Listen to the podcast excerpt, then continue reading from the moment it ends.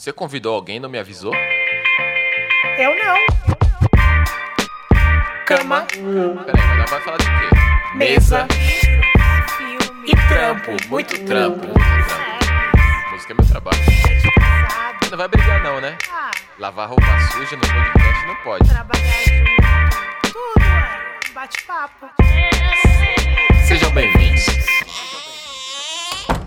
Salve, salve, meu povo, Rashid falando. Oiê, aqui é a Dani Rodrigues, bem-vindos ao Cama, Mesa e Trampo. O barato é o seguinte, a Dani e eu somos um casal há mais ou menos 57 anos. Você que tá acompanhando o podcast aqui já ouviu a gente falar tanto isso aí. Não, é legal que as pessoas vão acompanhando nossos aniversários aí de casamento, de namoro e tudo mais. Enfim. Eu vou cortar essa parte, essa parte aqui do roteiro, porque eu acho que toda vez essas piadas vocês estão me acompanhando, né, gente? Não, Daniela, Pode mas- ouvir todos os últimos episódios, todos. Haja, ha- haja também, né? Haja paciência, né? É isso mesmo. E a gente transformou nossas conversas numa grande resenha onde vocês participam. Essa é a parte legal, entendeu? E se você quer participar dessa conversa, manda seu e-mail para camamesetrampo.gmail.com ou fala com a gente nas redes sociais, arroba camamesetrampo. Tem que seguir também, né? Não vale só falar e não seguir a gente por lá.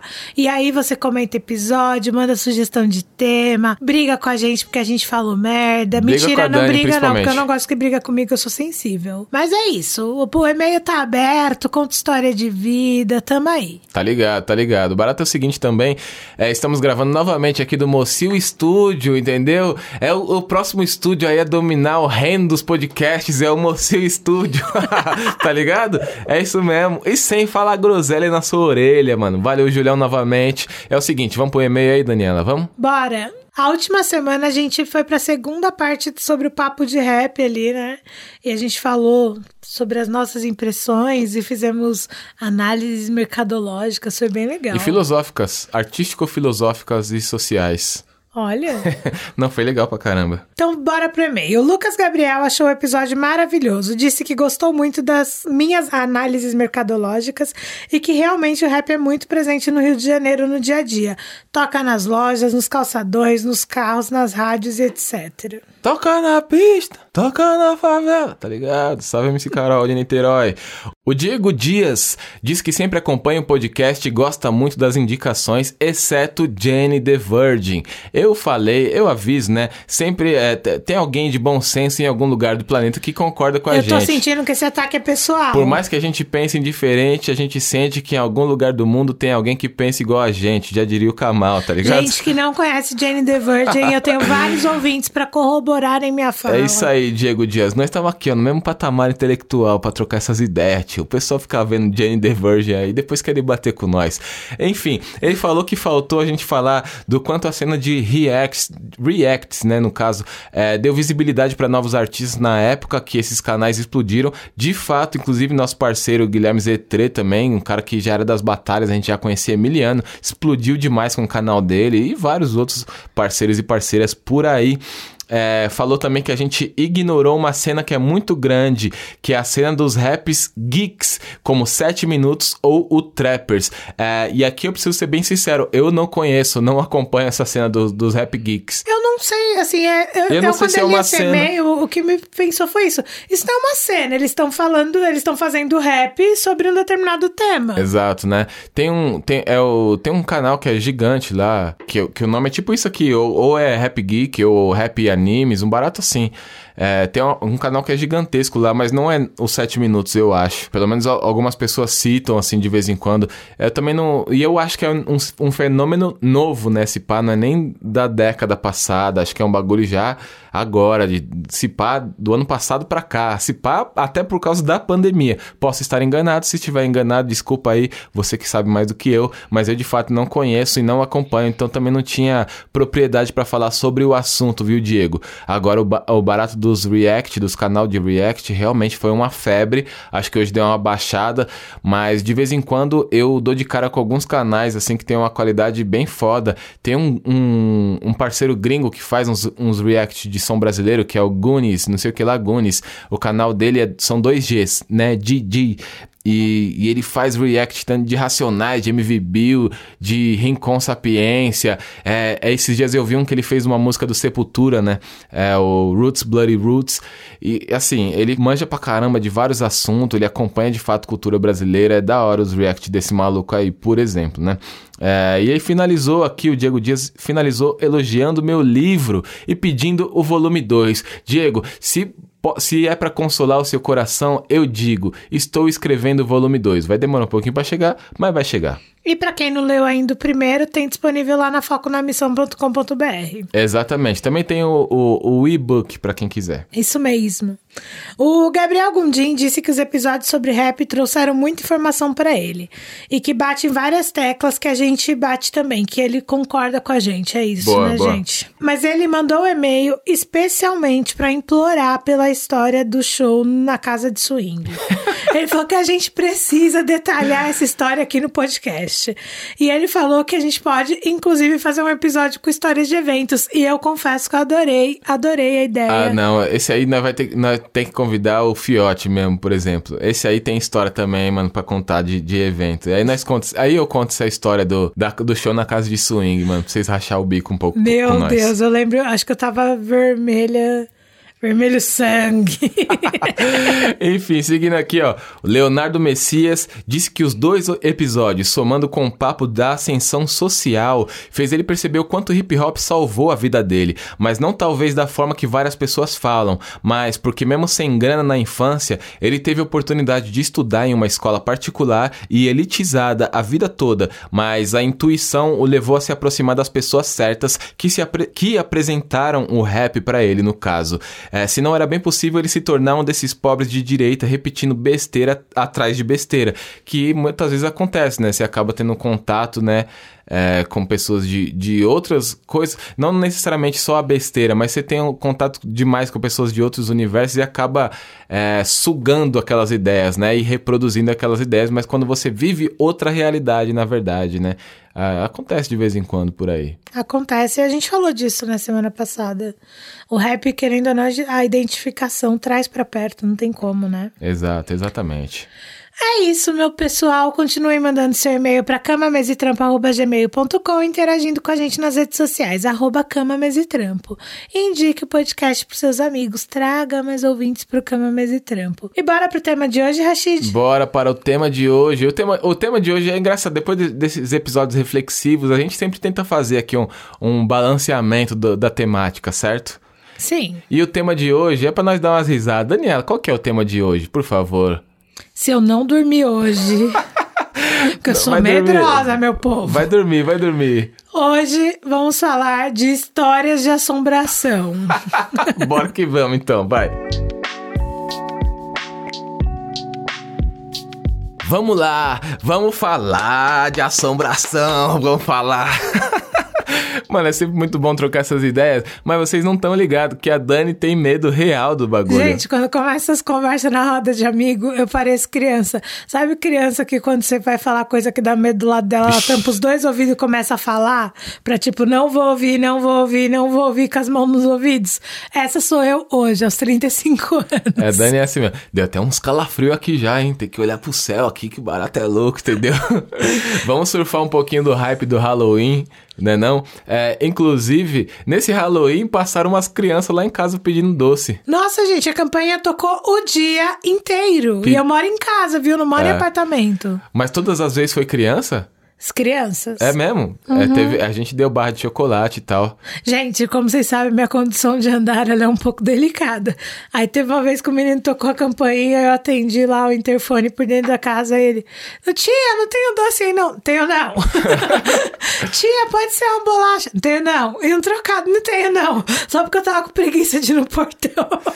Aí o Michel pegou e falou, o que que era a campanha? Eu falei, uns meninos pedindo doce. Já dispensei já. Ele falou, coitado dos meninos. Menino, pegou chocolate, saiu lá pra dar chocolate pros meninos. O moleque ficou feliz, hein, mano? Ele não sabia se ele mostrava a barra de chocolate pros amigos, se ele me agradecia, ele fica, valeu, tio, valeu, ai, ai, valeu, tio, valeu. ele ficou empolgado. Ah, eu achei bonitinho, mano, as crianças pedindo bagulho no Halloween. Não, as pessoas ficam, ah, mas cultura nacional, mano, mano é isso aí, mano. Tem que, a, a questão é o quem desvaloriza a cultura nacional em detrimento da, da né, da, da- de culturas de fora. Tem que deixar as crianças ser felizes também. Até porque, aí vem eu com meus exemplos de vídeo de YouTube, né? Mas eu sou um consumidor de YouTube. É, eu vi um vídeo do Cauê Moura, ele falava, ah, vocês ficam falando do Halloween e o Natal. O Natal começou aqui em Perdizes, né? tá ligado? É, mas é, é mais ou menos por aí. Muitas das coisas que a gente faz vem de fora mesmo. Deixa Gente, as eu acho crianças. que tem hora pra militar e tem hora pra deixar as crianças se divertir. Deixa as crianças. Um bagulho é nós aqui, né? 30 anos nas costas que nós vamos pro baile de Halloween. aí, eu tô aí nós começamos uma discussão, talvez, a partir desse momento. Agora, as crianças, deixa elas serem felizes, vai, porque a vida ainda vai ser muito dura quando, se- quando ficarem adultas, tá bom? É, mas só pra iniciar, né? Dando, aproveitando, dando uma surfada no, no, no hype do Halloween, a gente resolveu fazer esse episódio de terror, mas na real, nós vai rachar o bico aqui hoje, eu já presinto. Mas eu quero começar com uma Eu questão. acho que a gente devia até ter colocado o microfone pro Júlio, porque o Júlio ia chorar de rir ao vivo. Ah, Ele já tá aqui, botando a mão na cara. Daniela, você, você, vamos começar. Você acredita em espírito? Você acredita em assombração? Conta pra mim. Olha, eu não duvido. Eu vou contar umas histórias aqui depois de coisas que eu acho que eu vi, mas eu prefiro ficar na dúvida. Pelo, então eu não duvido, mas eu sou a pessoa que eu tô lá orando e falo: Jesus Cristo, amo você, mas não precisa vir trocar ideia pessoalmente, viu? Pode continuar conversando só através de conquistas, de, de lições e aprendizados. Não quero ouvir sua voz, não quero ver você. Que isso? Tá tudo bem, a gente se relaciona do jeito que a gente tá se relacionando e vida que segue. O pessoal, o pessoal da igreja agora tá, tá se contorcendo lá, falando: não é possível que a menina não quer ver, não quer falar com Jesus. Com ninguém. Uma tipo, eu não quero contato com o sobrenatural. Sobrenatural, vocês lá e eu aqui, certo? Gente, É, tem eles, tipo. eles aqui também estão passeando agora no nosso meio. Não, não. Mano, inclusive, tem uma história, tipo, besteira, mas é porque só pra vocês entenderem o nível do meu medo. Ah. O meu padrinho é falecido, né? E aí eu sonho com ele bastante, assim, de todo mundo que eu conheço que já faleceu, meu padrinho eu realmente sonho com ele bastante. E aí, mano, no começo, quando eu comecei a sonhar com ele assim que ele faleceu, eu sonhei várias vezes com ele chegando pra falar comigo, ele entrava no cômodo que eu tava falando eu falava assim: Tio, você sabe que eu não quero te ouvir. Pode falar com outras pessoas. Tem gente da sua família que tem contato, que tá atrás de conversar. Eu não tô afim, não vou te ouvir. Você sabe que não é comigo. Você acredita que no sonho eu falava assim com ele e não ouvi o que ele tinha pra me falar? E não E é, às vezes, tô uma sonhando. mensagem, às vezes era uma mensagem da hora. Eu tô sonhando, eu não planejei responder ele desse jeito. Foi só a minha cabeça. é, é seu subconsciente, né? Pois é. Manifestando suas opiniões. Eu sonho direto com, com familiares mortos, né? Especialmente meu, meu avô e minha avó, de vez em quando com minha bisavó. Inclusive, vou falar bastante do meu avô e da minha avó aqui, porque eles eram os maiores contadores de história de terror, né? De assombração. É, os dois mineiros, né? Mas eu sonho bastante com eles. Sei também que eles estão mortos nos sonhos, né? Mas é sempre muito de boa, assim, né? Na- na- nas primeiras vezes eu perguntava: o que você tá fazendo aqui, vô? E tal.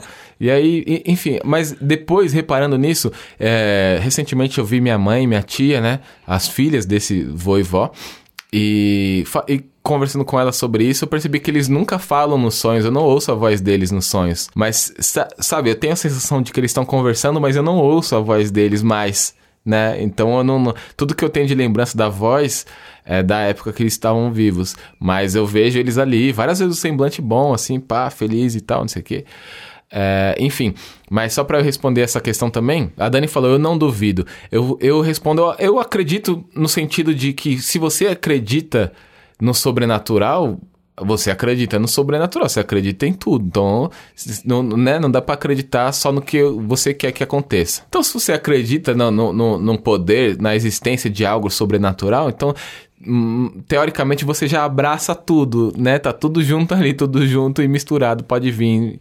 É, enfim, então acredito, né? Mas, enfim, os relatos virão aqui, os, os relatos vão vir aqui agora, porque a gente separou umas histórias pra contar.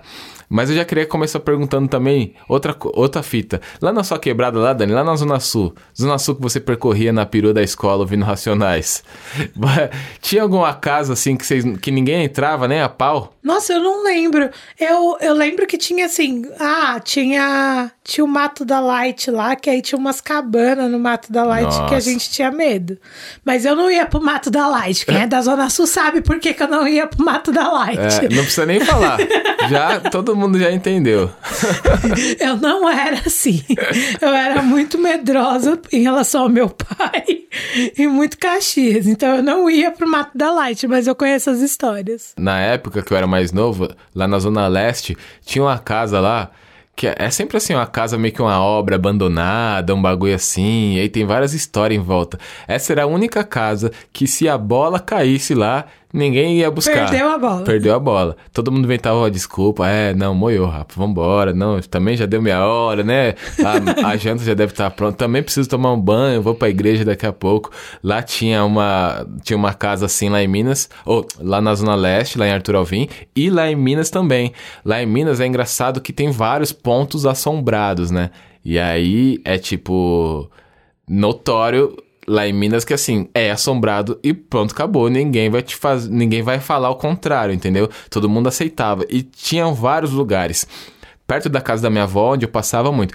Eu quero que vocês que estão ouvindo visualizem o, o local. Estrada de terra, em volta, muito mato, assim, tinha casas, mas as casas era tipo aqui. Uma casa aqui onde nós estamos, a outra casa era daqui 150 metros, entendeu? 200 metros, 300 metros. Às vezes os vizinhos não eram tão próximos assim, era longe, né? Um pouquinho, uma caminhadinha, às vezes até 500 metros para chegar na casa, do, na casa de alguém e tal.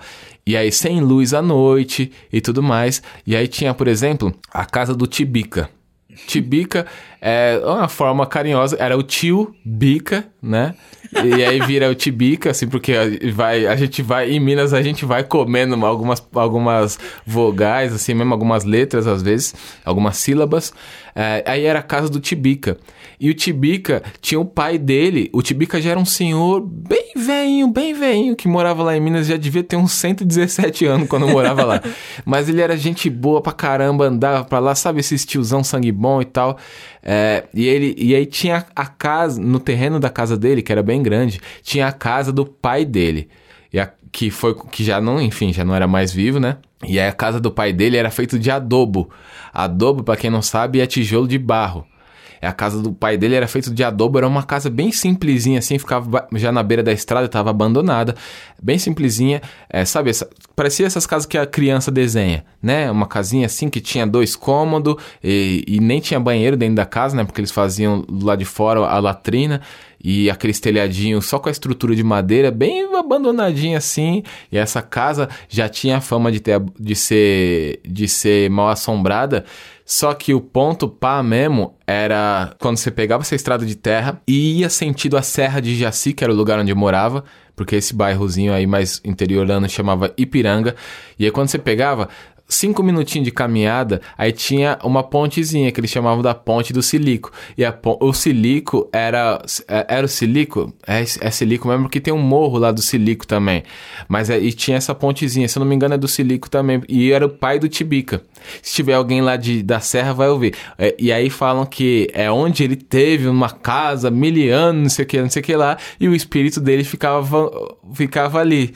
E aí agora você imagina, a criança o pré-adolescente que passar ali naquela estrada de terra de noite, meu amigo, sem luz, entendeu? Só a luz da lua iluminando assim, os bichos fazendo barulho no mato, mano, só o barulhinho do chinelo passando assim, batendo no pé, eu já quase saía correndo toda vez que eu passava por lá. Toda vez que eu passava por lá. Ali era tipo consenso. Você não para pra fazer nada ali. Tiver apertado, você não para naquela ponte pra mijar. Se possível, você passava correndo. E eu já passei correndo por ali, preciso confessar. Sabe quando você Gente, tem um, um ah. ataque de medo assim, você não sabe. Mano, tá ligado? Aquele, é igual aquele vídeo do maluco lá que sai correndo e fala, nossa, nem sei porque eu corri. é, é mais ou menos isso. Você tem um. Mano, até hoje a gente mora em Sobrado. Eu, tipo assim, eu se eu descer a escada de noite, as luzes estiver apagadas lá embaixo, eu já subo numa velocidade um pouquinho maior. Agora um pouco menor, mas maior do que o normal. Por que, que você sobe correndo? Porque o diabo sempre tá correndo atrás da gente. Esse diabo é complicado, hein, mano? Eu tenho medo, gente. Mano, se eu já subi pra cama e, tipo assim, cheguei na cama, deu fome. Eu primeiro faço cara de cachorro sem dono pro Michel. Se o Michel não tiver afim de me resgatar, eu durmo com fome. Eu que não desço lá embaixo, porque o diabo tá sempre esperando Ô, a Dani, eu gente. sempre te resgato, não fala isso. O pessoal vai ficar achando que eu sou macho escroto. o que é pior que assombração. Gente, eu já tô chorando de rir aqui. Ó, eu morei no interior de Minas Gerais, né? Vamos, vamos começar as histórias então. Apaga a luz, faz o suspense. Eu morei no interior de Minas. Você quer lu- lugar com mais história de assombração do que região in- interiorana? A cidade lá chamava Ijaci. E, enfim, né? Ijaci é um nome indígena, significa algo, algo como Rio da Lua, né? E eu não sei de que etnia indígena e tal. Enfim, a gente tinha pouquíssima informação na época e muito preconceito, né? Porque muito se falava na igreja evangélica lá que eu frequentava. Não, porque o povo aqui é atormentado, porque aqui tinha ritual indígena e não sei o que lá, essas coisas, né? Enfim. né? Pecado, meu Deus. É, exatamente, né? Essas coisas, né, que, que faz a gente olhar, às vezes, pros discur discursos do pessoal da igreja e ficar. Eu não sei não, hein? Eu não sei não. É, enfim. Eu não sei, não, é bondade sua. É, mas era, é- era muito preconceito, né? Obviamente. Mas, de fato, o que tem ali é muita história, muita história. Eu quero começar por uma história icônica, que essa história, essa história me gelou a espinha durante muito tempo, muito tempo. Que é o seguinte, ali próximo da casa do, do, do Tibica, ali mesmo, ficava a casa da minha avó, vó Tereza e vô Jorge, né? Dona Tereza e seu Jorge, que era um casal icônico da região também, porque meu avô também era desses tiozão sangue bom que dava bala pras crianças e tudo mais. E ali próximo da casa da minha avó tinha um centro espírita ali também. Mais uma coisa, outro lugar que era objeto de muito preconceito na época, né? Mas o pessoal ali em Minas também tem uma coisa meio do sincretismo ali que mistura muitas religiões, né? O pessoal muito católico, mas ao mesmo tempo espírita e tudo mais. E às vezes tinha coisas de, de, de umbanda também, né? Que o pessoal acabava misturando tudo. É, enfim, natural. E ali, ali próximo da minha avó tinha esse centro espírita que era liderado pela minha tia Ana. A tia Ana, vai, vai, é igual Dark aqui, família, vai gravando os nomes aí. A tia Ana, na verdade, era minha tia-avó, porque era casada com o tio Zé, irmão do meu avô, correto? Correto. E ela liderava ali aquele centro e tudo mais. Toda vez que alguém morria na cidade, as- a- havia uma comoção na cidade, obviamente, porque todo mundo se conhecia e basicamente todo mundo era família. E sempre um dia após a morte de qualquer pessoa, é, eles faziam uma reunião no centro espírita, independente de que dia fosse da semana. E todos eles passavam numa espécie de uma mini procissão é, na frente da casa da minha avó, que era o caminho, né? Passava na frente, já virava assim à direita, e aí o centro era próximo ali, talvez uns 400 metros da casa da minha avó, era bem próximo mesmo. E aí minha avó, né, como uma boa senhora fofoqueira, sempre ficava na, na janela de casa, olhando ali, né? Naquela básica Zé Povinhagem inocente ali também, né? Nada demais. Ela sempre ficava olhando. E como conhecia todo mundo, todo mundo passava e... Oi, dona Tereza, oi, tá boa, não sei o que lá, vem tomar café, vamos lá com nós. Coisa de interior. E aí, minha avó fala que teve um dia que aí o tempo tava obviamente fechado, né? Tem que estar tenebroso.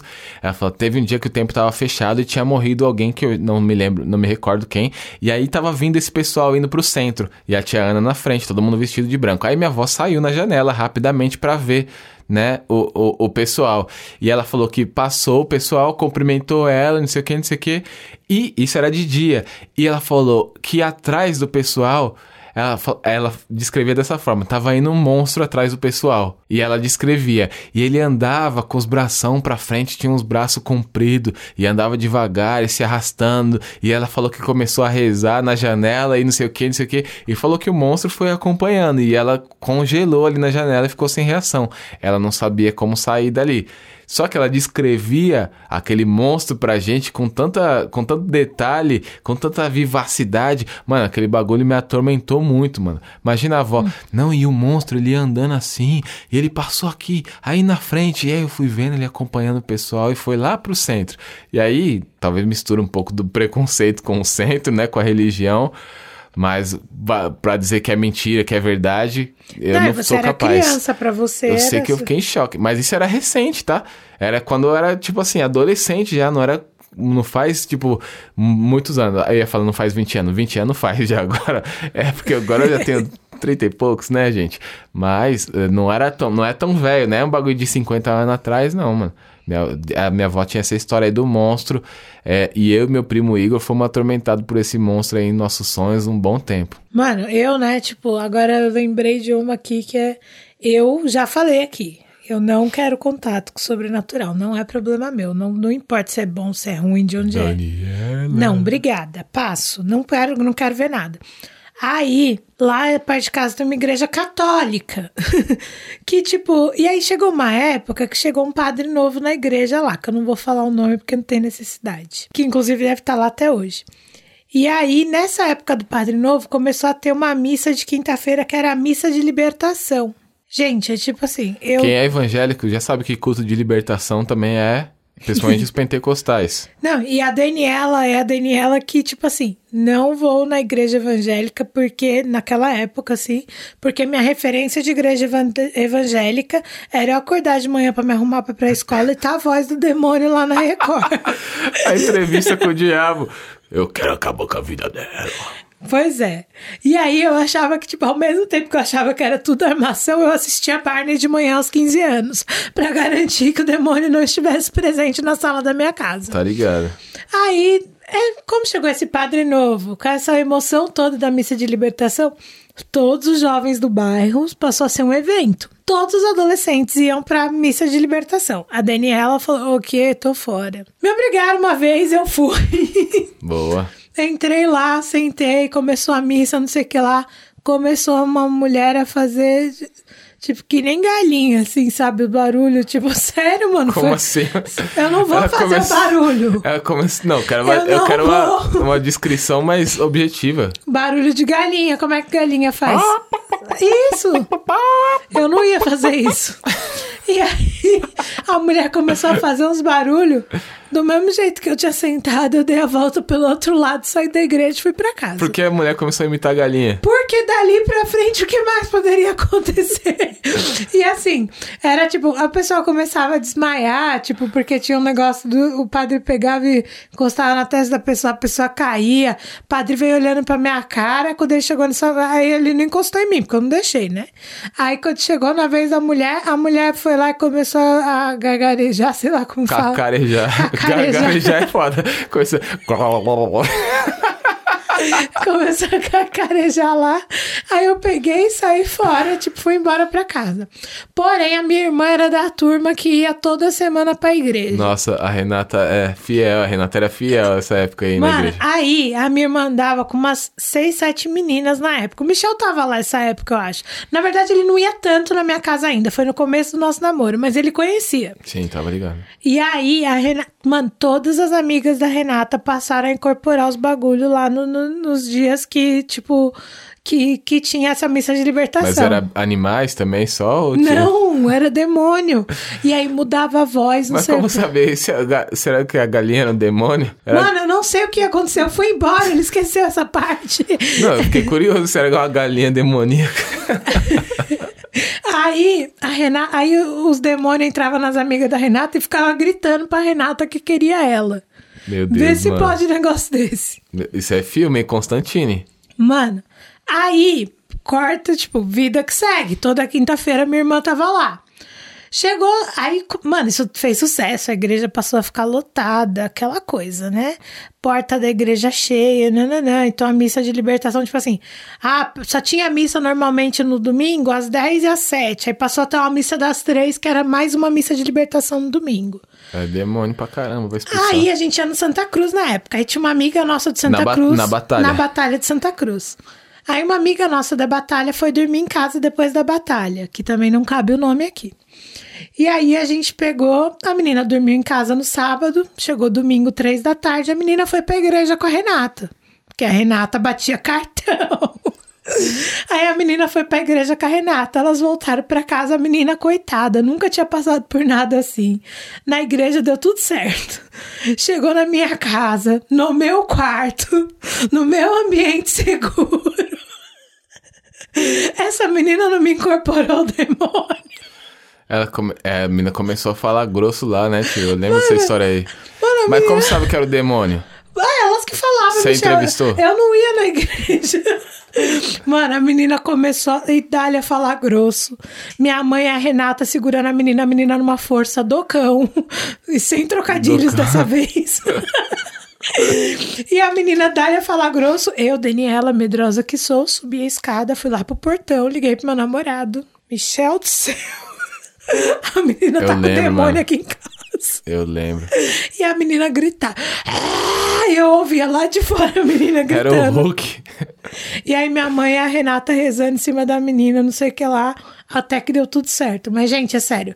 Foi tipo assim, foi uns seis meses de caos pra Renata largar a igreja. A gente pedindo, pelo amor de Deus, para de ir nessa igreja. Porque onde que a gente vai parar? Porque, inclusive, uma amiga da minha irmã, que era muito amiga na época, começou um negócio de, tipo, toda hora, toda hora, toda hora. E aí tem uma história na época não sei, quem vê filme de, de, de exorcismo, essas coisas, vai entender isso melhor que eu.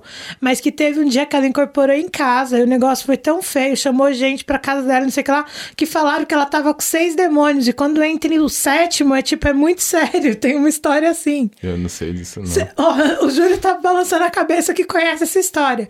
E aí, tipo assim, essa amiga estava com seis demônios no corpo. E aí, é tipo, tipo, assim. Naruto, o bagulho E aí o padre-.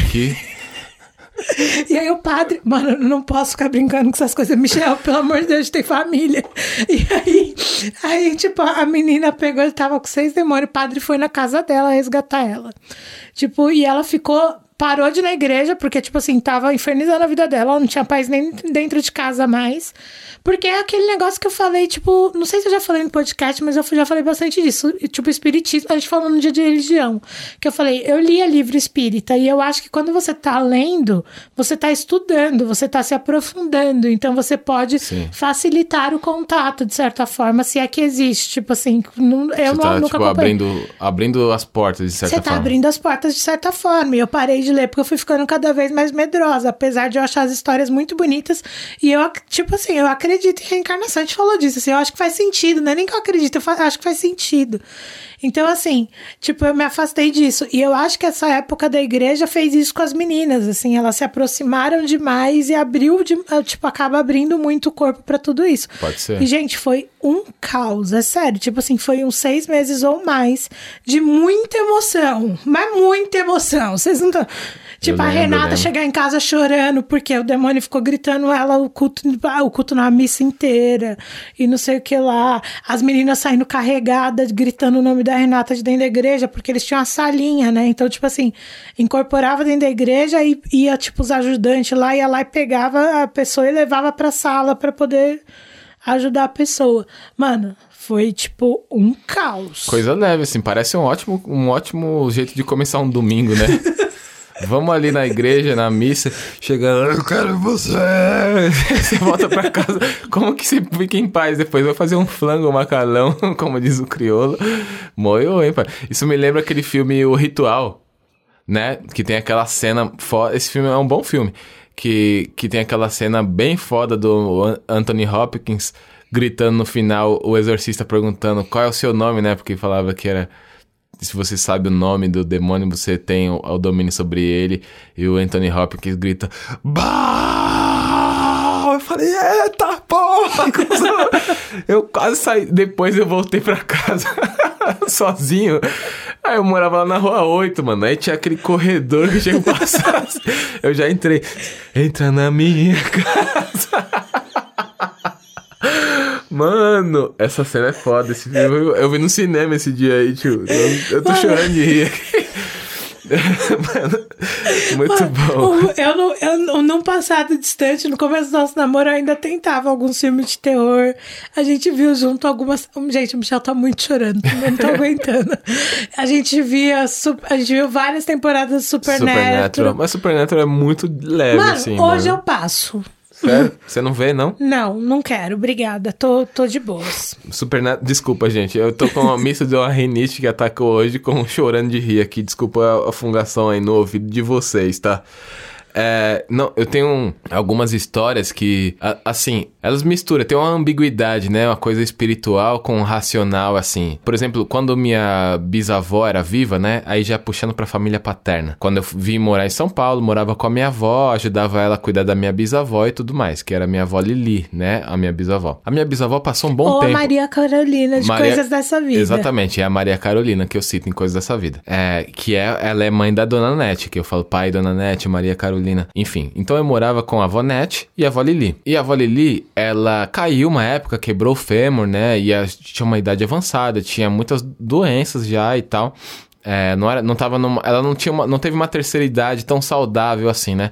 É, então ela ficou de cama um bom tempo. Tem aquela coisa dos, é, dos músculos é, en- entrevar, eles falavam, né? Entrevarem assim, né? Então, ah, entrevou os músculos, ela não conseguia, não conseguia mais mexer. Ela ficou de cama um bom tempo, né? Tanto que eu ajudava a pegar ela, colocar ela na cadeira de banho, pegar ela, colocar ela na, na cadeira pra tomar sol lá fora, na cadeira de roda se precisava sair. E aí ela tomava muitos remédios fortes, né? Vários remédios de tarja preta.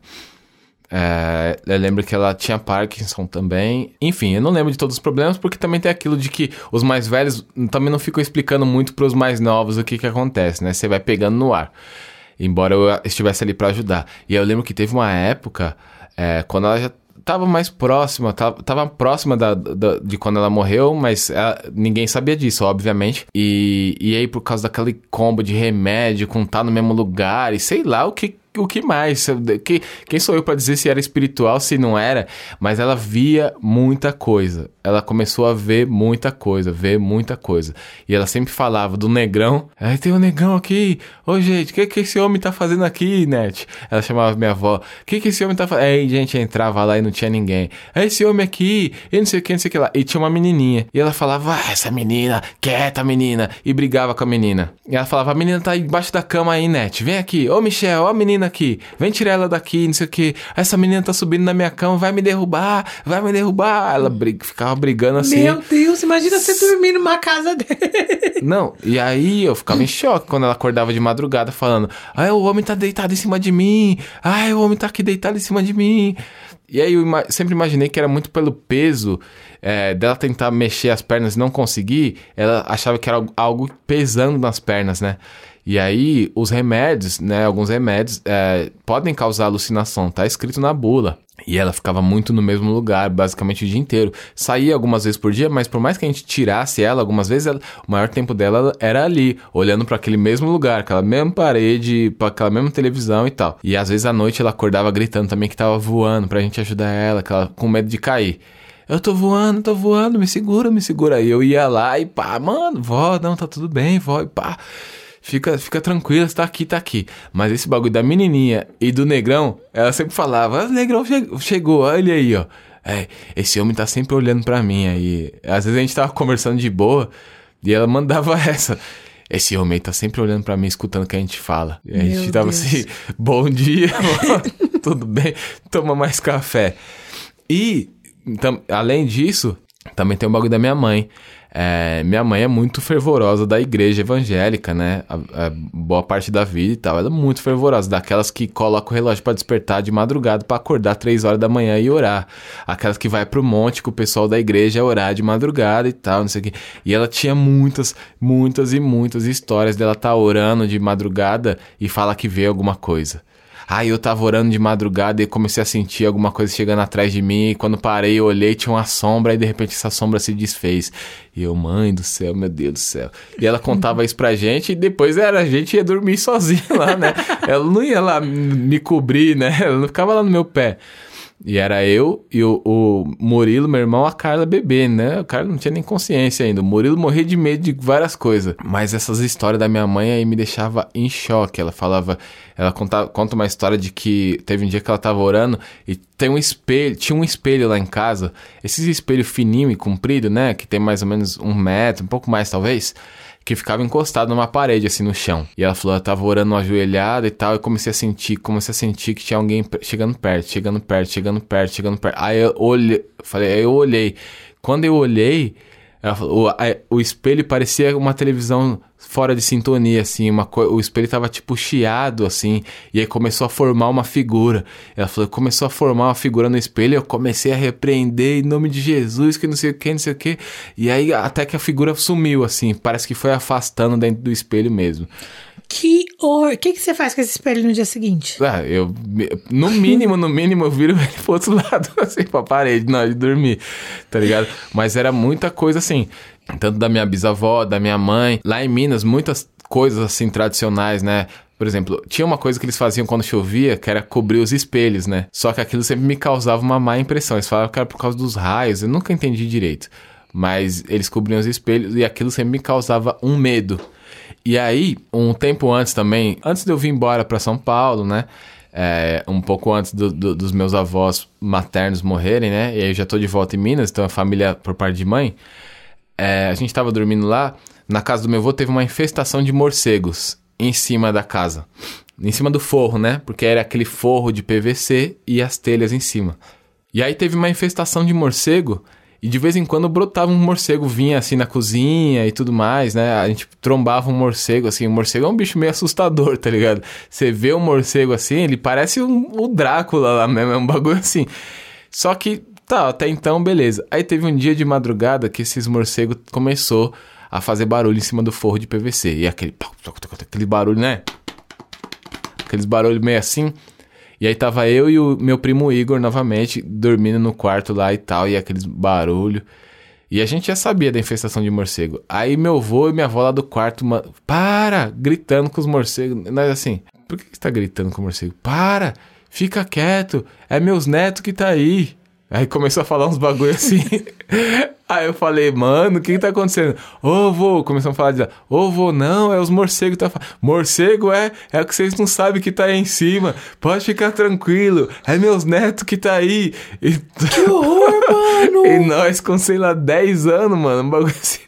Mano, o bagulho começou, nós ficou em choque, né, mano? Ficou em choque. Como é que dorme depois? O olho ficou assim, ó. É- Nossa, enquanto isso, eu acabei de lembrar de uma história muito engraçada. Mas o olho já tava da Mano, de um- de duas que eu queria contar a- muito rápido. Acabei de. O olho ficou do tamanho do- de um ovo, assim, né, mano? Mas, enfim, não, não tem conclusão essa história. Não, É depois. só o medo que você passou mesmo. É, depois a gente não dormiu mais lá naquele quarto, basicamente. Mano, tipo, eu lembrei aqui. Um foi, tipo, uma vez eu tava na casa de dois irmãos, uma menina e um menino, amigos meus em Campinas. E aí a mãe deles já era falecida, eles eram novos, assim. O menino tinha, tipo, minha idade, a menina era um pouco mais velha. Ela tinha morado um tempo na frente da casa dos meus pais. Aí ela foi morar em Campinas e aí eu fui visitá-la. Mano, aí a gente tava na sala, assim, eu medrosa. Aí a gente tava na sala sentado, todo mundo, a porta fez e abriu. Aí o menino olhou e falou: Pode entrar, mãe. É só meus amigos que estão aqui. Mano, eu quase saí correndo e fui correndo até São. Pra quem tem medo, o bagulho é foda, mano. E outra coisa que eu lembrei é você falando desse negócio de orar e ver coisa. Tinha uma amiga na escola que ela morava, tipo, perto ali no Primavera, ali perto do Safra, do Sesc. E aí a gente. Eu fui na casa dela um dia com ela. E aí tinha uma tia dela que morava com ela que era cega. E era a avó que criava ela. E um primo de, um, o outro tio dela já tinha, tipo, tinha sido morto, assassinado no bairro, não sei o que lá. E aí ela falou que essa tia cega era muito fervorosa na igreja. E essa tia cega só via coisa, tipo, quando ela tava orando, ela viu um monte de coisa. Nossa. E aí, tipo assim, ela, essa tia tinha muita história de contar de, de, pra contar de coisa que ela via. Só que ela só via isso. Mano, nunca mais voltei na casa dela. É óbvio. o terceiro olho que abre aqui, né? Caramba. Mano, eu nunca mais voltei. É tipo assim, né? tipo, pelo amor de Deus. Gente, eu tenho muito medo. É tipo, e assim, É, tô contando essas coisas aqui, tô contando essas coisas aqui porque a gente tá conversando, mas assim, eu não troco ideia dessas coisas, eu, eu evito, porque assim, hoje eu vou ter dificuldade pra dormir, sacou? Vai não, vai não. É esse o meu, meu mood. Toma aquele leitinho quente com bolacha e dorme em paz. Posso contar mais uma? Ô, louco, pode, lógico. Mano, eu lembrei de uma. Mano, com todo respeito à família, porque agora eu vou falar de famoso. Ah, pode crer. Mano, e isso eu falo sempre, essa eu conto sempre. Eu morria de medo do João Paulo, da dupla do João Paulo e Daniel, que faleceu. Mano, o João Paulo, ele era tipo assim, ele era medo de estimação. Era tipo, mano. Mas pensando hoje, a mídia, a mídia deu uma aproveitada boa, hein, pra dar uma hypada ali naquela época, hein? Mano, que João absurdo. Paulo tava aparecendo em tudo quanto é lugar, qualquer boteco aparecia lá o espírito do João Paulo lá. Mano, eu nunca vou esquecer o dia que eu tava em casa lá, de boa. Eu ficava em casa sozinha à tarde, né? Estudava de manhã, aí eu chegava, almoçava, tirava um cochilo e acordava, tipo assim, sessão da tarde, malhação, aquele combo. Aí, nesse dia, sei lá, talvez fosse passar a Lagoa Azul no SBT, cair na besteira de estar lá. Aí tava no SBT, que eu nunca assisti SBT, eu era da sessão da tarde, já conversamos sobre isso. Mano, daqui a pouco apareceu assim. Hoje, no jornal, não sei o que lá. Aí mostrou o Daniel. Eu consigo ver a cena, gente. Eu não sei nem quantos anos faz isso. Mostrava o Daniel, no, tipo, numa. Parecia uma ponte que tinha um muro que era metade do muro, assim, meio de tijolinho. Aí tava o Daniel gravando um clipe, depois, assim que o João Paulo morreu. E aí tinha uma mancha do lado, assim. E aí a manchete falou assim: João Paulo aparece no clipe de Daniel. Eu sozinha em casa, era umas quatro da tarde. Meu, eu subi a escada correndo, sentei na garagem, fiquei lá até oito da noite quando meus pais chegaram. Muito bom.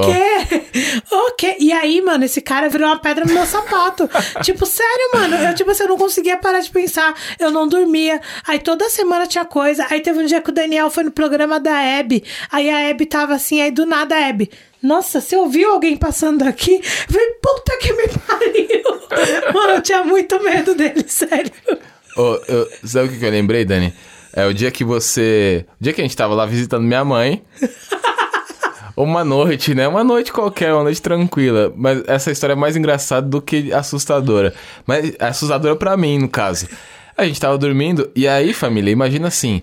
É, a minha mãe tava dormindo na sala, não sei porquê, né? Ela tava, ela tava deitada, deitada no sofá, por algum motivo ela quis ficar por lá. Acho que as crianças dormiram no quarto dela, a gente ficou na casa que era da avó, a avó Exato. tava na sala junto com a sua mãe, a tia Anice. É, por algum motivo. Não, mas elas estavam dormindo já. É. E só que minha, minha mãe quis ficar na, dormir na sala, no sofá e tal, mas tinha, tinha a cama dela lá de boa.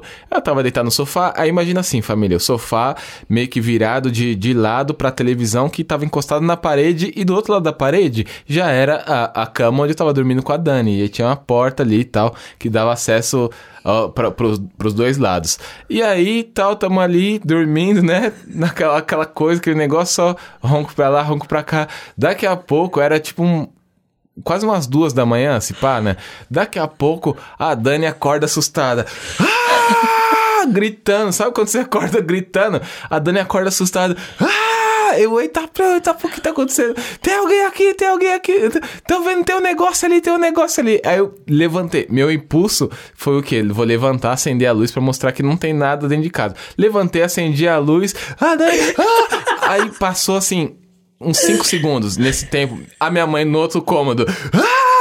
Começou a gritar também, mano. Eu falei, meu Deus, é hoje, o que que tá acontecendo? A minha mãe, tem alguém no quintal, tem alguém no quintal, tem alguém no quintal. E aí eu fui tentar fazer a mesma coisa pra minha mãe, vou abrir a porta, mostrar pra ela que não tem ninguém no quintal. Não abre a porta não, que a pessoa vai entrar aqui. Eu falei, mãe, não tem ninguém no quintal. A Dani, e nisso aí a Dani foi se acalmando. Mano, foi um espaço muito rápido. 30 segundos no máximo, quando, no tempo que tudo aconteceu. O tempo de todo mundo acordar assustado na casa. Eu lembro que o Murilo, ele acordou e não conseguia nem entender o que tava acontecendo. O Zeca tava com nós nessa viagem também? Acho que não. Eu lembro que o Murilo acordou assim e ficou assim, olhando pra gente, que, tipo, que, que, que merda que vocês estão arrumando, mano. E aí a Dani e minha mãe acordaram juntas, gritando, foram se acalmando, explicando, mãe, não tem ninguém invadindo a casa, Dani não tem nenhum espírito no quarto e tal. Aí passou ali cinco minutos, as duas deitaram. 10 minutos se passaram, as duas estavam dormindo e o Michel, né? Eu tava lá com o olho arregalado, que e agora? Como que eu durmo, né? Deu um espírito, uma pessoa invadindo a casa, eu fiquei lá. E agora, meu Deus do céu, lutando pro sono voltar, mano. Mas esse dia foi muito engraçado, mano. Foi muito engraçado isso aí. Gente, eu melhorei bastante, mas até a última casa que a gente morou, eu acordava muito assustada, gritando. Acordava mesmo. É verdade, nessa casa aqui você tem bem, bem menos essas coisas, né? Não, não tenho, assim, de acordar gritando é. nunca mais. Já teve dias de eu acordar com medo, eu te acordo. Sim, sim. Mas, tipo, gente, é 35 anos, eu acordo com medo e acordo o Michel. Tipo, Michel, tô com medo, aqui me faz companhia. Aí dou aquele abraço protetor e passa o medo, né, mano? e no é outro um- dia nem lembra. Eu não, eu não lembro mesmo, eu não faço ideia do, do que acontece de noite. A Dani fala que fala uns bagulho comigo de noite lá, familiar. Graças a Deus, eu não tenho. Problema com sono é uma coisa que eu não tenho na vida. É, e aqui eu lembrei de uma história. Essa é daquelas histórias de. de bem de, de volta da fogueira mesmo. Porque eu lembro que, novamente, vamos lá pra Minas, pra casa da minha avó. É, e aí eu lembro que a gente tava lá com uns primos e umas primas que, que não iam geralmente pra lá. Que era o pessoal do, do, do meu tio Vinícius e tal. E aí tinha uma prima minha chamada Leila, uma das primas mais velhas, assim. Eu tenho pouquíssimo contato, raríssimo contato com ela nos dias de hoje. E aí, todos nós mais novos, sentados em volta da Leila e a Leila contando história de terror pra molecada, né? Na roça. A gente adorava passar um Vocês medo. gostam de caçar assunto. É, não, adora passar um medo, né? A Leila contando as histórias de terror pra nós. E ela tava contando a história do corpo seco. Essa aí que, essa história que todo mundo conta por aí, que o pessoal manja essa história aí do corpo seco. Ela tava contando e tal. Eu acho que eu não manjo, eu tava dando graças a Deus por isso até este momento. Nós Eu- vamos, nós vamos pesquisar, mas eu, eu não, eu não Por lembro quê? exatamente. Eu vou, não, eu preciso te contar essa história do corpo seco, pode deixar. Vou fazer o favor de contar antes de dormir.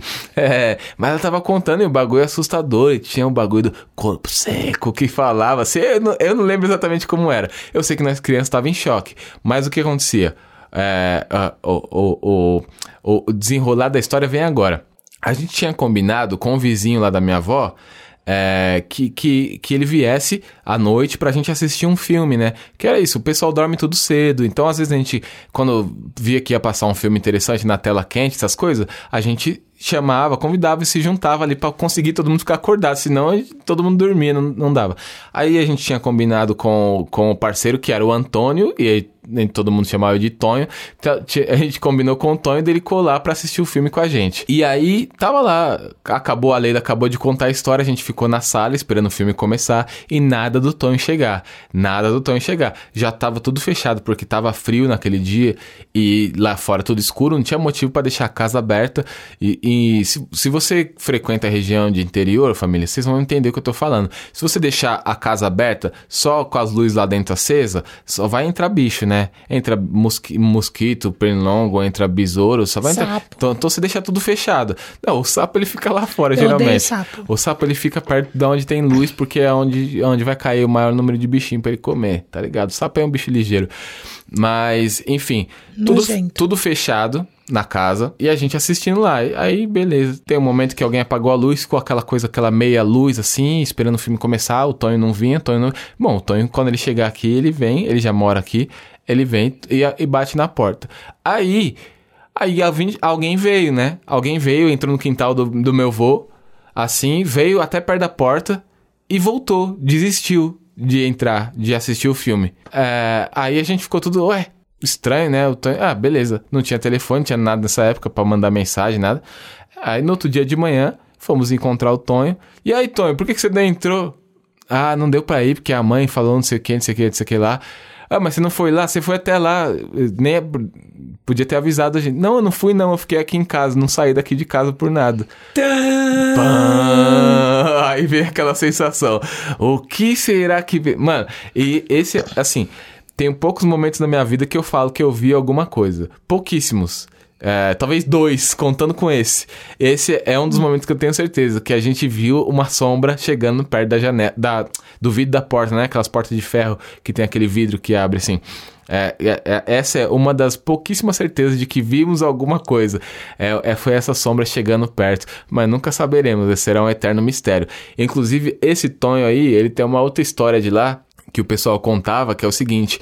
quando, depois quando ele já tava mais velho e tal, é, que ele trabalhava na roça, não sei o quê, e aí voltava à noite, né? Voltava à noite e às vezes o pessoal, quando volta muito tarde, assim, o pessoal vem cantando, vem, assim, vem se distraindo do medo, porque a- até você pegar o costume de ficar andando pelo meio do mato essa hora.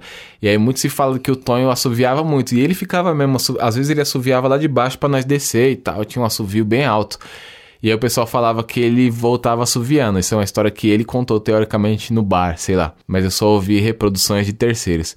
E aí o pessoal fala que ele vinha assoviando, vinha assoviando, e um dia responderam o assovio do meio do mato. Meu Deus! E aí o Tonho nunca mais assoviou, ficou com medo, né? Daí não sabe se tinha alguém lá, de repente alguém tava dando aquela barriada, mas ah, já automaticamente já falou, "Mano, é um espírito. Não- nunca mais o Tonho assoviou. Sei lá, a caipora, o curupira, qualquer coisa no meio do mato aí o, Ton, o Tonho ouviu. É, e só pra emendar nessa de histórias que ouvimos dos outros, também tem a mesma história do tio Zé. E o tio Zé, mano, pensa num velho boca suja. Mano, eu- o meu vô era boca suja, né? E lá os xingamentos lá do, do, do interior é um xingamento diferenciado também. Mas o tio Zé, é, o bicho era. O, o bicho xingava, hein, mano. O bicho rabugento. E aquele xingamento, tipo, ô capeta, desgraça, demônio, ah, fia das unhas. O fio das unhas nunca entendi qual, qual que é a lógica desse xingamento. Mas existe esse, esse xingamento lá. E, e aí tem essa história também de que o meu tio Zé viu o diabo, entendeu? Meu Deus! Porque antes, na estrada de terra aí, que tinha essa ponte lá do Silico que eu falava, é, hoje em dia, em uma das partes dessa ponte é o que? É só a represa, só tem água, né? Só tem água. E do outro, do outro lado dessa, dessa. Aliás, do lado da estrada, não sei se eu falei do lado da estrada ou da ponte. Enfim, é a estrada. Do lado esquerdo só tem água, que é a represa. Do lado direito, o pessoal aterrou, fez um condomínio. E tem luz, tem asfalto. Hoje é outras ideias. Quando eu mudei para Minas, meados de 2003 ou 4, eu acho, ainda era só estradinha de terra. Do lado esquerdo, onde hoje é a represa, era um pasto enorme, um pasto enorme que ia até o rio. O rio era bem longe, assim, era tipo assim, papo de quase um quilômetro da estrada andando pelo pasto, em linha reta. E eu lembro que na época tinha um bagulho que era muito foda e a gente nunca deu valor. A gente ficava era com medo na época, que era o quê? A gente ouvia os lobos uivando do outro lado, lobo guará, porque lá tem, né? A gente ouvia os lobos uivando lá do outro lado quando passava a noite, tava silêncio, tá ligado? E a gente ficava em choque, mas isso era muito foda, né? Hoje em dia eu sou doido pra ver um bicho desse lá e não ver mais, porque o bairro já, a cidade já é muito grande. E aí, do, outro, do um lado esquerdo, onde é a represa hoje, era só o pasto até chegar ao rio. Do lado direito era só mato e tinha uma pedreira, assim, né? Que era o cascaeiro, que a gente chamava. E aí, falam que o tio Zé, um dia voltando do serviço, né? Essa coisa dele ser muito xingador, inclusive eles usavam isso pra assustar as crianças que ficavam xingando, falando palavrão. É, essa coisa dele ser muito xingador, falou que um dia ele viu al- alguém correndo lá no meio do pasto e, e vindo pro lado dele. E, e ele, aí eu não lembro se o bagulho mexia com ele, o que que falava, que ele percebeu que era uma coisa ruim, assim, por algum motivo ele percebeu que era alguma coisa ruim vindo correndo pro lado dele. Era meio que humanoide, assim, uma, uma, como se fosse uma pessoa, né? E ele começou a correr. Falou que aquele bagulho começou a acompanhar ele paralelamente, assim, por dentro do pasto, e ele na estrada correndo de medo.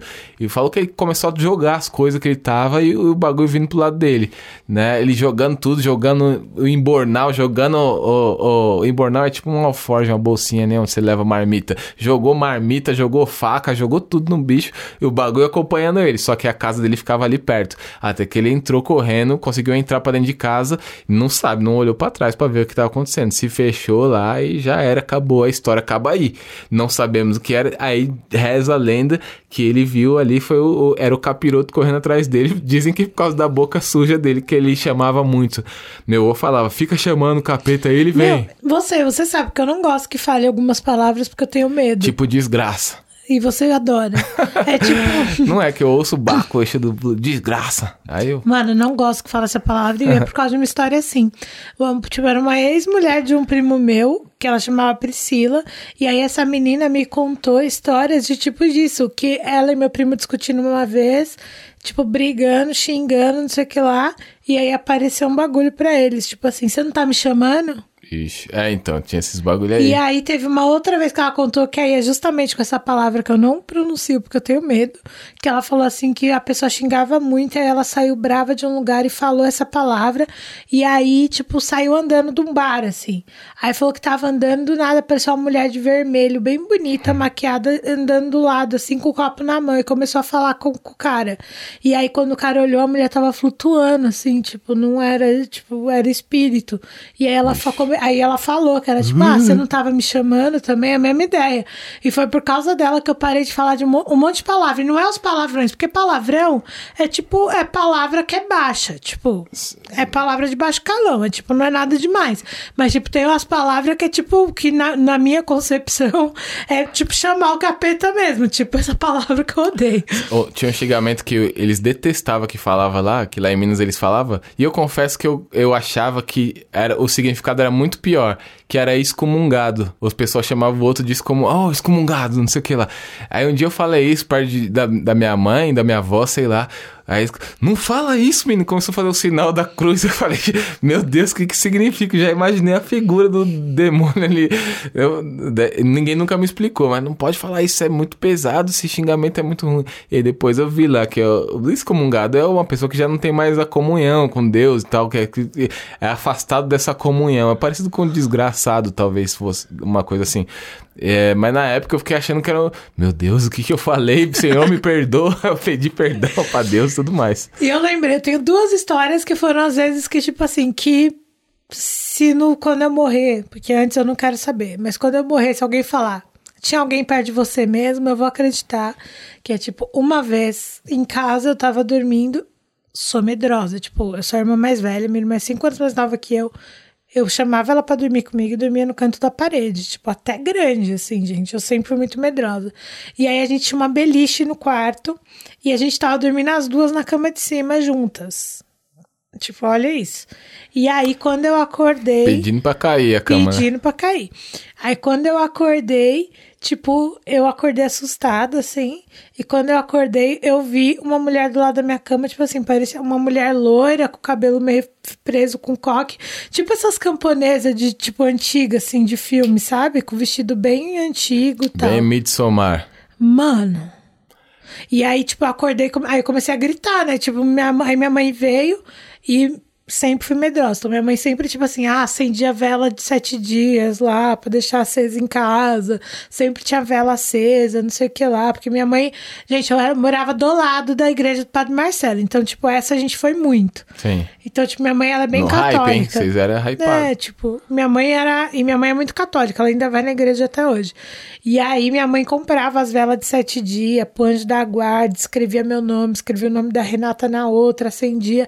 E aí nesse dia minha mãe falou que a vela tinha acabado e ela não tinha trocado.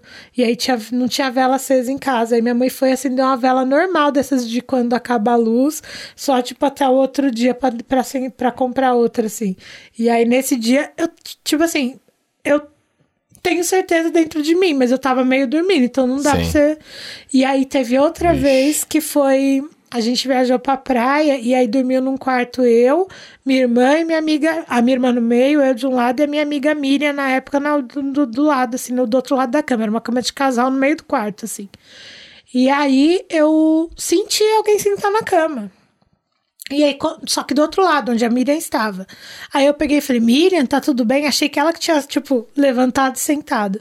Aí ela, que, Dani? Quando eu olhei, ela tava sentada, eu vi o corpo assim, sentado. Eu tava vendo ela sentada. Você você olhou, ela tava deitada. E tinha alguém sentado, tava escuro, a gente tava, tipo, dormindo. Ah, E aí, tipo, eu assustei com a cama mexendo, porque sentou. Sim. E aí, tipo, ela tava deitada, ela acordou quando eu falei com ela. Realmente tinha alguém sentado na cama, n- no que eu imaginei naquele momento. vixe. Ou no que tava realmente acontecendo. E aí, de novo, aí comecei a gritar, porque Outro também eu não gato. tenho cerimônia. Tô com medo, eu acordo todo mundo. E aí comecei a gritar, minha mãe veio, não sei o que lá. né, né. E a minha irmã também já teve uma vez que a minha irmã pegou e acordou gritando. E a Renata é muito menos medrosa que eu. Não à toa, ela foi trocentos anos na igreja que eu falei Sim. Ver lá exorcismo e aí a Renata pegou e acordou um dia chorando. A Renata não começou a gritar, ela começou a chorar. Aí eu acordei e gritei minha mãe, porque a Renata tava chorando muito desesperada. A Renata falou que acordou e tinha um índio do lado da cama dela. Ô, louco. Mas Tipo. é, é, é, é louco, porque tem um bagulho que é engraçado, porque assim, é muito recheado. a- todas essas místicas são recheadas de, de preconceito, de coisa com religião dos outros, né? É- Mas assim, a gente, tipo, a minha mãe na E época. se fosse o cacique cobra coral? que tava ali pra controlar o clima, entendeu? Mas ó, na época o que minha mãe falou é porque a gente tem ascendência indígena que fala ou descendência? Ascen- É ascendência. ascendência que fala. ascendência. Porque a gente tem ascendência indígena por, pelo lado da minha mãe, né? E tem bastante, assim, tipo. E aí minha mãe falou que pode ser alguma coisa que realmente tem relação com os nossos antepassados. Tipo, na, porque a minha mãe também, ela acredita muito, assim. A minha mãe, ela é Sim. o sincretismo em pessoa. Minha mãe é, tipo, ela acredita em tudo do espiritismo, tudo. E ela também é muito católica. E aí Sim. minha mãe, tipo assim, minha mãe não desacredita de nada dessas coisas. Aí na época, ela, tipo, falou toda a teoria e chamou alguém pra orar pra Renata, não sei o que lá. Teve todo um negócio, tipo assim, mano, a gente era muito medrosa, assim, muito medrosa. Desculpa, eu só consigo pensar no índio do pica-pau lá. Você contando. Eu fiquei imaginando o índio do pica-pau lá do lado. Ai, gente, tô aqui contando a história de medo. Ô, ô, ô, Dani, antes pra nós partir pro final agora, eu queria. Qual que é o, o, o momento do medo mais idiota que você sentiu? Eu já vou começar pelo meu. Eu acho que eu já falei disso aqui. Mas o momento de medo que eu me senti mais idiota, hoje me sinto muito idiota. É, eu tinha muito medo de ET, né, quando eu era pivete. Já- acho que eu já falei pra você, você já sabe, mas eu acho que eu já falei aqui. Muito medo de ET, muito medo de ET. É, e eu não sei de onde veio, né? Eu lembro que tinha um filme chamado Fogo no Céu. Esse filme me deixou super impressionado com ET, porque falava que era um cara, uma história real de um cara que foi abduzido e assim, era um bagulho. E era louco, mano. Esse filme é, é pesado até hoje, né? É, e aí eu fiquei em choque, assim, traumatizado. E eu lembro que eu tinha táticas até pra dormir, a época que tava no auge do medo, é, eu dormia de frente pra parede, porque eu falava, se o ET me pegar, eu tô de costa, não vou nem ver nada e tal. Quando eu tava um pouquinho mais corajoso, aí eu dormia de costa pra parede, com a costa encostada, porque eu falava, se aí vier me pegar, eu já empurro e co- corro pro quarto da minha mãe, tá ligado? Esse é quando eu tava mais corajoso. Eu, eu sempre fui o cara do plano, né? Eu sempre, você tá vendo, eu sempre tive um plano.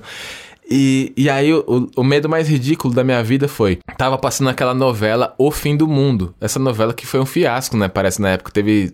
Foi a, men- a menor duração de uma novela, né? Na Globo. Tava passando essa novela O Fim do Mundo. E aí, muito se falava do... O Paulo Betti era é, um dos personagens dessa... No, do, era um ator dessa novela, né? E aí, ele falava muito dos Homenzinhos Verdes lá. O personagem dele, que era os ETs, né? E aí, ficava aquele bagulho o tempo inteiro esperando os Homenzinhos Verdes vão vir. Os Homenzinhos Verdes vão vir.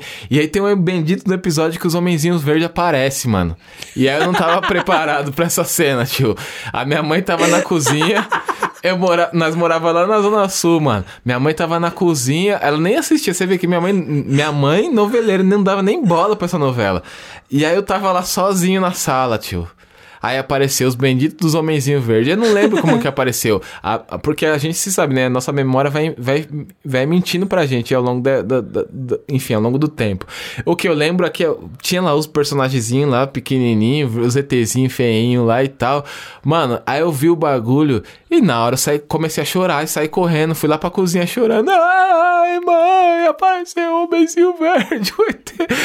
Mano, é sério. Eu, eu tinha muito medo de ET e aquilo bagulho é assim. a- enfim, aquele bagulho acabou comigo. Hoje eu acho me, me sinto meio ridículo quando eu lembro daquilo ali. Mas, ah, enfim, foi o momento, né? O meu medo, momento vergonha alheia, assim, que eu lembro, é, tipo, meu pai trabalhou na DeLong quando a DeLong veio pro Brasil. É uma empresa de ar-condicionado, cafeteira, aquecedor, o Fazendo um comercial de graça aí. E já. aí, não, ela mal existe. Tipo assim, hoje eu acho que quase não tem, acho que não acha. E aí, o meu pai, quando trouxeram ela pro Brasil, quem trouxe foi a família do Ayrton Senna. Lembro. E o meu pai Trouxe foi. rapidinho, inclusive.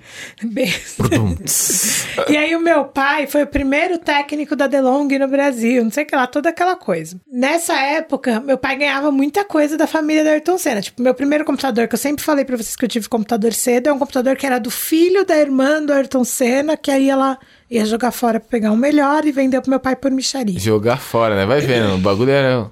Vou jogar fora isso aqui porque eu quero um melhor. Não, tipo, E aí é, a gente ganhava muita coisa. Tipo, ah, fim do ano. Aí ganhava brinquedo do Senna.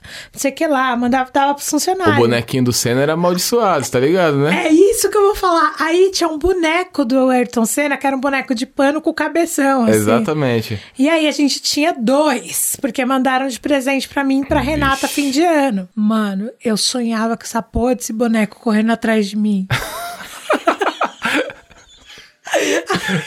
Mano, e lá em casa, essa beliche que eu falei que eu e a Renata tava dormindo junto, era tipo assim, aquelas beliches que tem um baú do lado. Sim. Aí atrás do baú, que era um espacinho entre a janela e o baú, a gente só socava os brinquedos lá dentro, a gente não organizava. Então ficava aquele, aquela pilha de brinquedo. Um dia tava eu e a Renata dormindo, os brinquedos não me despencou lá de trás. Meu Deus, Quando já eu- a gente levantou da cama. Ah, tipo, correndo. A Renata tava com aquela, aqueles negócios de proteção de olho de avião. Sim, sim. E aí, tipo, as duas gritando. Quando eu olhei, o boneco do Senna no meio do quarto que tinha despencado lá de cima. Nossa. A Renata gritando que tava cega. Porque tá com tapa-olho. Ai, ela gente. tava com tapa-olho.